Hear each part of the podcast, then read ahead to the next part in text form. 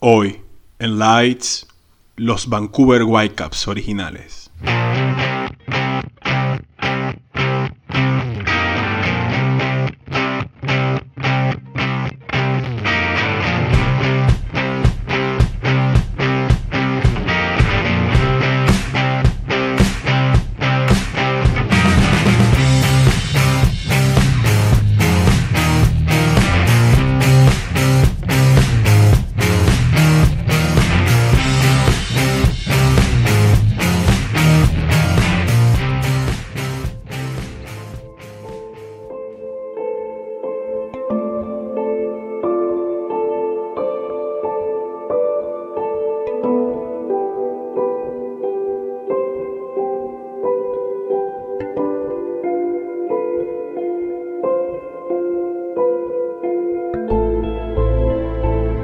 Estados Unidos ha tenido varias ligas profesionales a lo largo de su historia, pero la NASL ha sido, sin lugar a dudas, una de las más importantes por la cantidad de equipos que nos dejó. Este es el caso de uno de ellos. El 11 de septiembre de 1973, Danny Veitch y Herb Capozzi anunciaron oficialmente la creación de una nueva franquicia en el último piso de un hotel de la David Street, en el centro de Vancouver. Veitch es conocido por crear el nombre del club. Cuenta la leyenda que se le ocurrió mientras cruzaba el puente Lionsgate en una hermosa tarde soleada. Miró hacia abajo y vio la nieve en el océano. Miró hacia arriba y vio la nieve blanca en las montañas. Y así nacieron los Vancouver Whitecaps. El equipo debutó en 1974, la séptima temporada de la NSL. Compartió división con Los Ángeles Aztecs, San José Earthquakes y Seattle Saunders. Finalizaron con solo 5 victorias, 4 empates y 11 derrotas. Sus 70 puntos no alcanzaron para clasificar a los playoffs. El camino de los Whitecaps iba a ser largo. Durante sus primeras dos temporadas, Vancouver no pudo trascender en la liga en 1976 alcanzó la primera ronda, pero cayó eliminado ante los Saunders.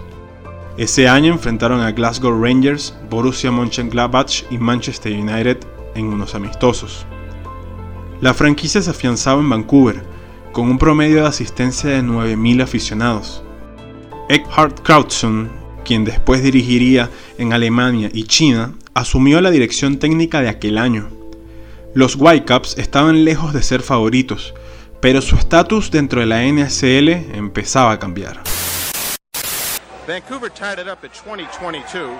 Trevor Weimark took a shot. Arnie Mauser stopped it, but it came right back to Weimark, and he kicked it in. The Strikers didn't have a shot on goal since the early score, but with 15 minutes left in the half, Ray Hudson provided a much-needed spark. He brought the ball upfield and passed to Mueller. The bomber then fed Kubilas, and he blasted in his eighth goal of the year for a 2-1 striker advantage. Ten minutes into the second half, the Whitecaps tied it up again. Off the corner kick by Allen Ball, John Samuels headed it to Derek Posse, who headed it past Mauser.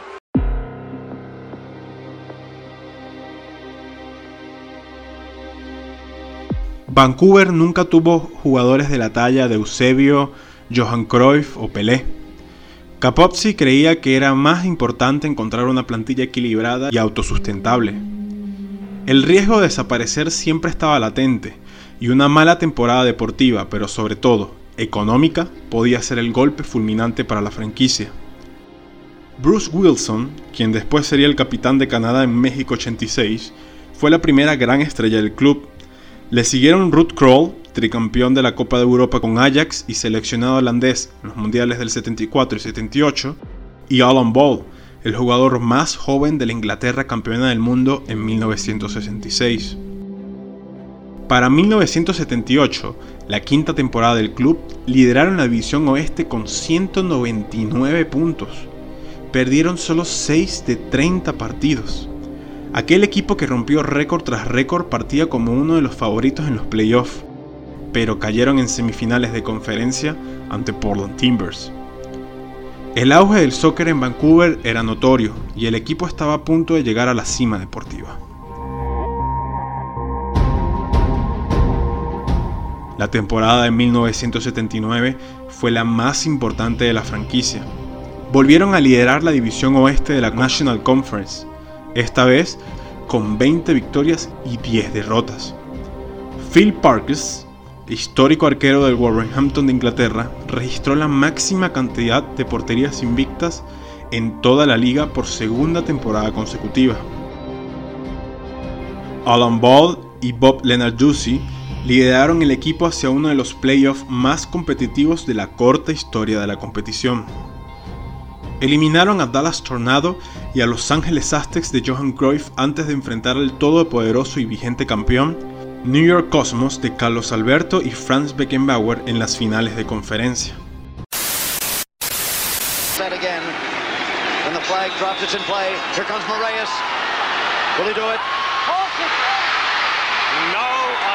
Was the timeout or not? No, I don't think he got the shot off in time. No, it's no good.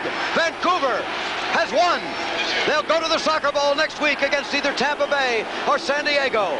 And the deathly silence almost descends over the crowd here in Giant Stadium, East Rutherford, New Jersey. The mighty Cosmos have been defeated. It couldn't have taken longer. It couldn't have been more difficult. But this team has done it with poise and determination, with a kind of cool that was really remarkable.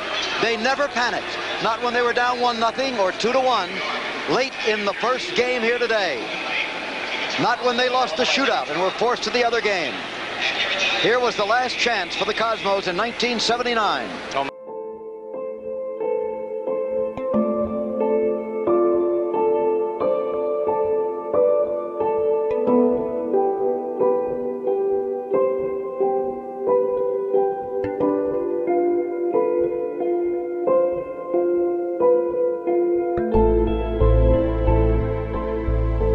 En aquellos playoffs promediaron más de 30.000 personas en el Empire Stadium y tras forzar un minigame ante los Cosmos, Vancouver Whitecaps alcanzó por primera vez el Soccer Bowl.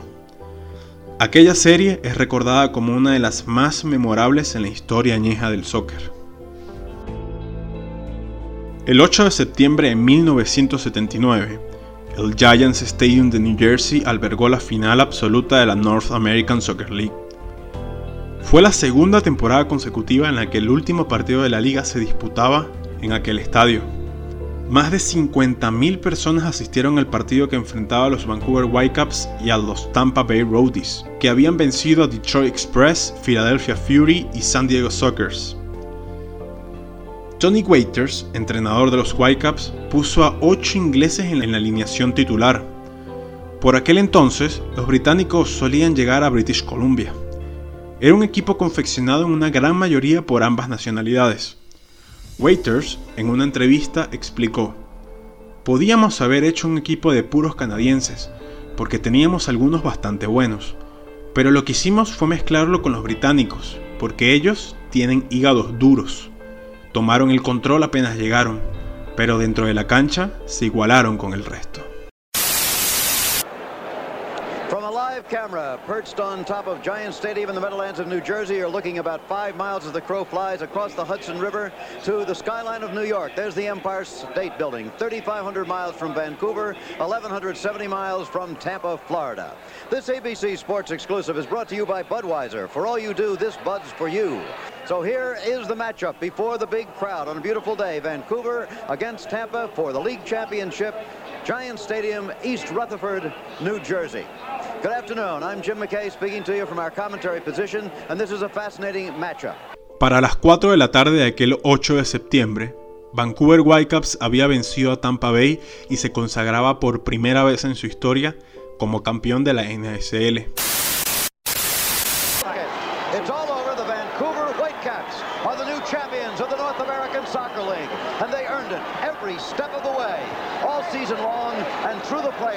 Maintaining their poise. There's Coach Tony Waiters, who's done a magnificent job in the past two years. He came over near the end of the 1977 season, turned the team around immediately from a losing record, and has had, it, had them going ever since.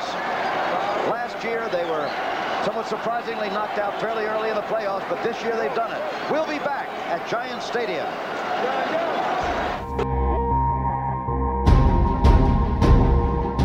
La noticia de que un equipo canadiense se consagraba en una liga que históricamente fue dominada por equipos estadounidenses recorrió todo el país.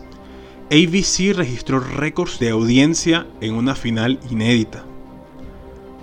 Cuando la delegación regresó a Vancouver, empezó la locura. Más de 100.000 personas en toda la ciudad salieron a celebrar el título y a recibir a los campeones. Vancouver soccer fans turned out by the thousands today to welcome home their victorious Whitecaps. The Whitecaps captured the North American Soccer League Championship yesterday by beating the Tampa Bay Rowdies 2 to 1 at Giant Stadium in East Rutherford, New Jersey. More on the West Coast celebrations from Blair Griffiths.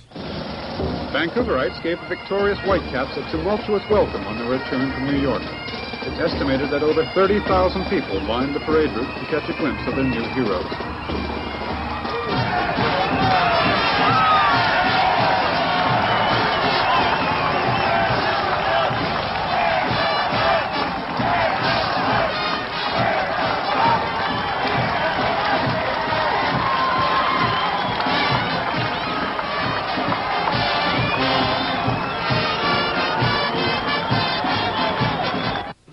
Cavalcade wound through the downtown area, ending up at the new courthouse square.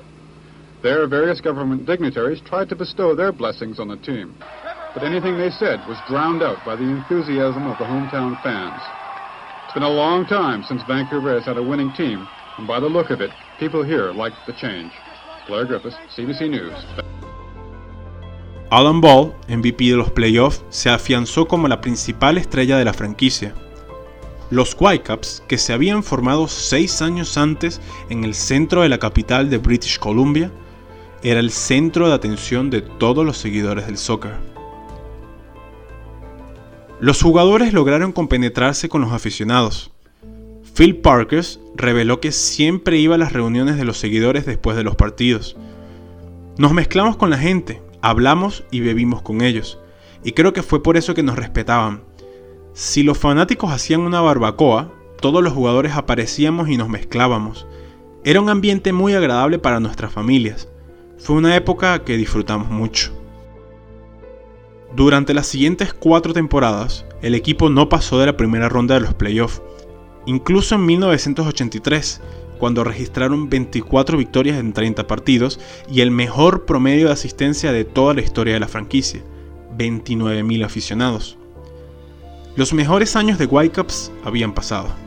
Alan Ball había regresado a Inglaterra, Parks continuó su carrera en el soccer en otros equipos y Tony Waiters pasó a dirigir a la selección canadiense, a la que llevó al Mundial del 86. En 1984, la franquicia tuvo que cesar operaciones junto a toda la NASL. El sueño de Page y Capozzi llegaba a su fin. Los Whitecaps originales alcanzaron la cima deportiva en una época en la que New York y Los Ángeles acaparaban la atención. 17 años más tarde, los Vancouver 86ers obtuvieron el nombre de Whitecaps, con el que empezaron a competir en la USL. En 2008, la MLS anunció la entrada de los Whitecaps a la liga para 2011, año en el que debutarían junto a Portland Timbers. Dos grandes nombres en la historia del soccer volvían al primer escalón tras décadas en las sombras.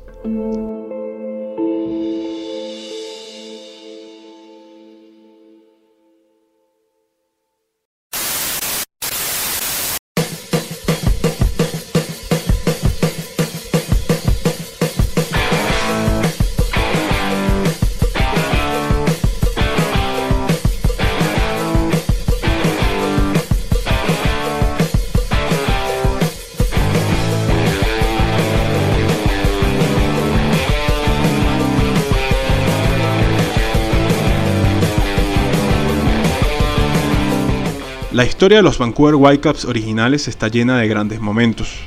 Una franquicia que no necesitó de estrellas mundiales para crearse un estatus en la competición. El Soccer Bowl de 1979 cambió para siempre la historia del fútbol en Canadá.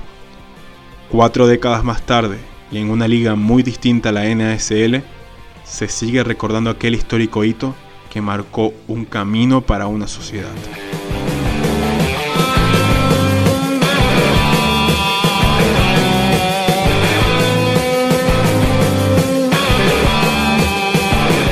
Esto fue Lights.